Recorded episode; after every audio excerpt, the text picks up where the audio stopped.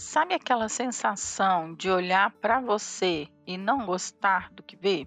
Ou aquela insatisfação com os resultados de tudo que faz, desde a comida que prepara e acha que não está boa, até a apresentação do trabalho que você só vê defeito, que tudo que você entrega para si mesmo você acha que não está bom.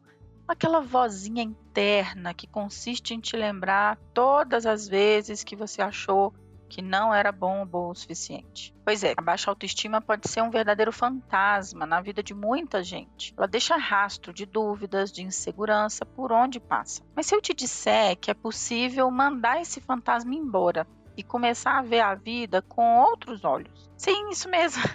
É totalmente possível você se reprogramar para enxergar você mesmo de outra forma, com um caminho acessível talvez até mais fácil do que você imagina. Fica comigo até o final desse podcast que você vai descobrir os passos para ter sua autoestima em alta. Bora lá?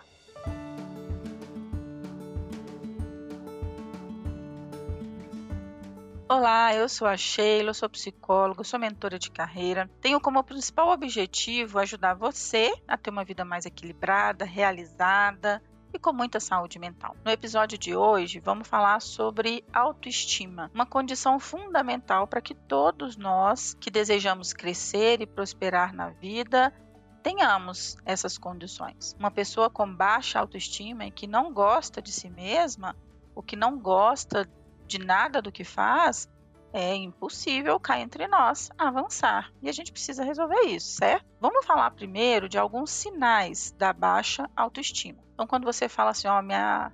tô na bad, né? Minha autoestima tá lá embaixo. O que isso quer dizer? De um modo geral, alguns desses fatores vão aparecer.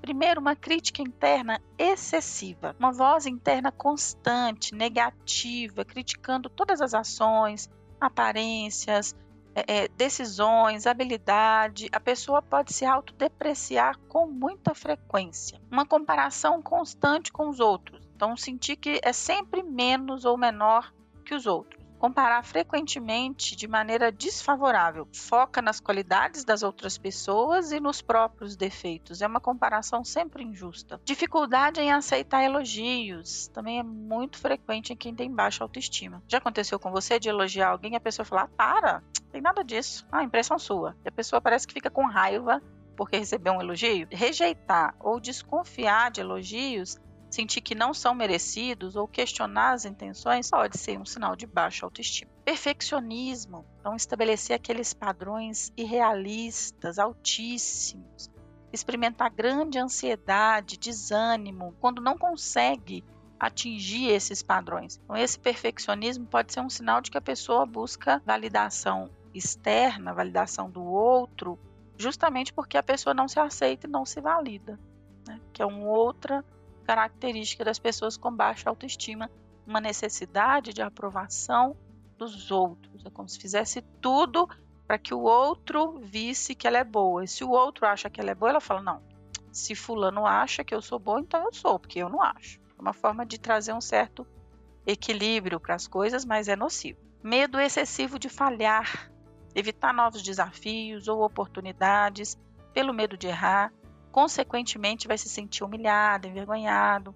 Muitas vezes isso leva à procrastinação, leva à desistência, leva à estagnação. A pessoa sente que não cresce porque não se permite errar, não se permite evoluir. É, sentimentos de inadequação. Então, como a pessoa está sempre se sentindo insuficiente ou não é bom o suficiente, independente dos esforços, independente das conquistas. A pessoa, às vezes, no olhar da sociedade, está até em alta, tem um diploma de doutor, tem um cargo altíssimo, tem uma vida para um padrão social enorme, fim. Ou qualquer outra coisa que socialmente diga que é uma pessoa bem-sucedida, e a pessoa está ali se sentindo mal se sentindo inadequada, independente disso. Muitas pessoas, inclusive, trazem a síndrome do impostor, que tem a ver com esses sentimentos de inadequação, é uma espécie de profundidade nesse aspecto dificuldade de expressar as necessidades ou as próprias opiniões. A pessoa não expressa o que pensa,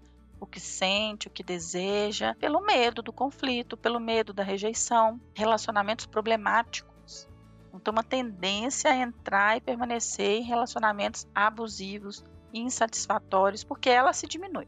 A pessoa se diminui, se sente mal, não se sente bonita, não se sente boa, não se sente inteligente. Então ela vai procurar uma pessoa que está nesse nível que ela se coloca. Né? Ela se coloca lá embaixo e procura uma pessoa que está lá embaixo. Isso vai dar problema. Afinal, ela acredita que não merece algo melhor e vira um angu de caroço, como a gente fala aqui em Minas. Humor negativo.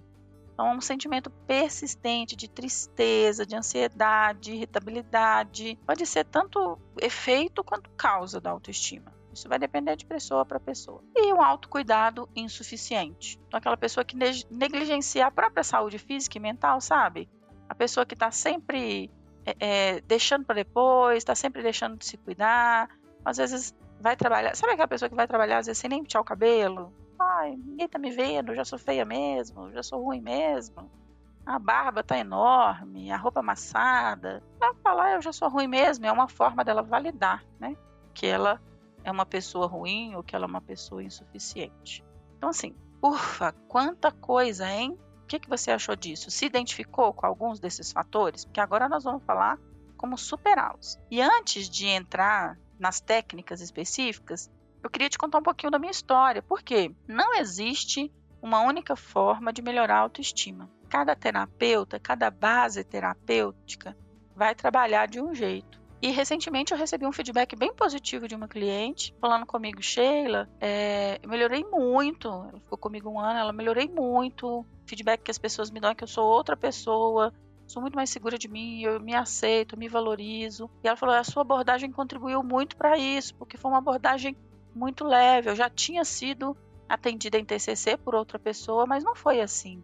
A sua abordagem, ela não é só TCC, não é. E aí falei, não, na verdade é, é, um pouquinho de cada coisa. Por quê? Eu venho lá na época da faculdade, minha primeira linha de atendimento foi a terapia centrada na pessoa, de Carl Rogers. Na terapia centrada na pessoa, eu não vou aqui entrar em termos técnicos, tá? Mas de um modo geral, a autoestima é vista como um produto né, uma consequência da coerência entre o que a pessoa vê em si mesma e a experiência real. Né? Então, aquilo que ela vê é incoerente com que ela vive na vida real, isso vai dar problema de autoestima. Então, Rogers acreditava que é importante um ambiente em que a pessoa possa ser autêntica, possa ser aceita de forma incondicional para que ela desenvolva a autoestima. Então, por exemplo, uma pessoa que estava sendo criada em um ambiente que o pai ou a mãe ficava, você é burro, você não dá nada certo, nada que você faz dá certo. Essa pessoa vai ser criada com uma autoestima prejudicada e vai precisar trabalhar nesses pontos para reconstruir. Em 2015, eu fiz a especialização e comecei a atender integralmente na TCC, a terapia cognitivo comportamental do Aaron Beck, que é a terapia mais tradicional, digamos assim, a mais ortodoxa, né, da TCC. Então, geralmente, para o Beck, a autoestima é associada com padrões de pensamento.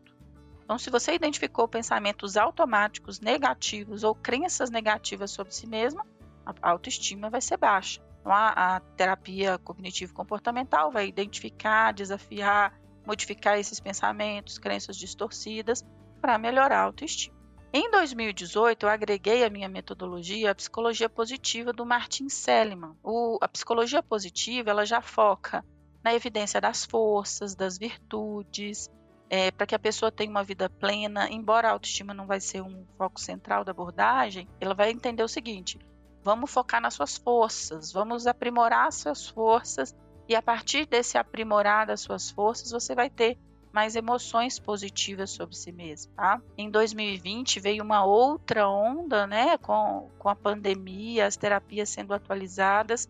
É, eu comecei a me atualizar sobre as terapias de TCC ainda, a minha linha é a terapia cognitivo-comportamental, mas com essa abordagem mais contextual ou mais repaginada, atualizada, sabe? E aí encontrei com a terapia da aceitação e do compromisso, que é uma forma da terapia cognitivo-comportamental que vai usar técnicas como mindfulness, que você já deve ter me ouvido falar muito, é, vai usar as questões da linguagem emocional, como a pessoa lida com sentimentos e pensamentos é, dolorosos. A gente vai falar muito através de metáforas, de histórias, tá? Não é uma coisa tão porque a TCC era muito assim, só no falar o que a pessoa falou, o que a pessoa notou, né? E aí a ACT vem com esse formato mais da respiração, no autoconhecimento mais profundo. Então, assim, por que, que eu estou te trazendo isso? Por que, que eu estou trazendo a minha evolução dentro da psicoterapia? Porque é bem importante que você entenda que a autoestima vai ter diversas abordagens. E você, na hora de escolher o seu terapeuta, você precisa escolher alguém que tenha a ver com a sua real necessidade. Tá? É, e de um modo geral, o que eu trabalho com os meus clientes, depois dessa minha construção, desses aprendizados, dessas atualizações, é dessa forma que você vai superar qualquer problema de baixa autoestima. Primeiro ponto é que você foque no momento presente. Então, as abordagens terapêuticas que enfatizam o momento presente, que enfatizam o comportamento atual, você vai sentir essas mudanças no aqui e agora, você vai ter uma percepção de resultado melhor. O autoconhecimento precisa vir com muita consciência sobre pensamentos, sentimentos, comportamentos, valores, forças pessoais, é, empecilhos durante a vida, se, se tem alguma coisa do passado que precisa ser tratada também ou ressignificada tá? Uma mudança de comportamento. Então, assim, se você é uma pessoa que não cuida de você mesmo, vai precisar cuidar. Você é uma pessoa que tem clientes que falam assim: ah, eu tomo banho só duas vezes a semana. Isso é sinal de baixa autoestima e talvez até pior, né? É importante que tenha uma colaboração terapêutica. A relação entre o terapeuta e o cliente é muito importante. Nas técnicas que eu utilizo, eu não sou vista como a especialista, que sabe tudo e que ensina o cliente. Não é isso. Eu sou uma facilitadora. Então a gente precisa conversar, a gente precisa entender o que funciona, o que não funciona, combinar atividades, sabe? E de forma que o tratamento seja bem individualizado. Então cada pessoa é única, ela vai requerer requerer uma abordagem que respeita essas particularidades, os próprios valores, os próprios objetivos. Além disso, é importante que a abordagem terapêutica empodere você, que você busque é, conhecer suas forças, reconhecer suas conquistas, assumir novos desafios, tomar decisões importantes. É importante que você desenvolva independência, seja capaz de gerenciar suas questões. E isso tudo a gente conquista no processo terapêutico. Quando você se propõe a fazer todas essas mudanças, desenvolver novas habilidades, habilidades para enfrentar, habilidades para decidir, habilidades para organizar as emoções, habilidades para se impor em algumas situações. Tudo isso vai fazer muito mais sentido para você. Então, se você se identificou com algum dos problemas da baixa autoestima, procure usar tudo isso que eu disse agora há pouco para recuperar a sua autoestima. Invista num autoconhecimento profundo, resgate suas forças, resgate sua vivência com seus valores, mude seus comportamentos, tome decisões importantes de largar para trás as pessoas que não te fazem bem, enfim, tem uma série de coisas que é possível né, de serem feitas e você vai precisar escolher bem a terapia que, que vai contribuir com o seu momento. Então, esses pontos que eu disse aqui, eles são bem importantes para fortalecer a autoestima, mas é importante também lembrar que todos os sintomas de baixa autoestima pode ser sintoma de algo pior, mais profundo, como transtornos de ansiedade, transtornos depressivos. E se você suspeitar que você ou alguém que você conhece está com uma autoestima muito baixa, buscar o apoio de um profissional de saúde mental é o melhor passo para superar isso. Cuidado com terapeutas despreparados, desatualizados. Escolha bem o terapeuta que vai te acompanhar. Entenda que é uma jornada para resgatar e reconstruir a sua autoestima. Combinado? Compartilhe esse podcast com todo mundo que possa se beneficiar, com todo mundo que possa levantar a bandeira de resgatar a autoestima e bora para uma vida muito mais leve, muito mais realizada e muito mais feliz. Um abraço!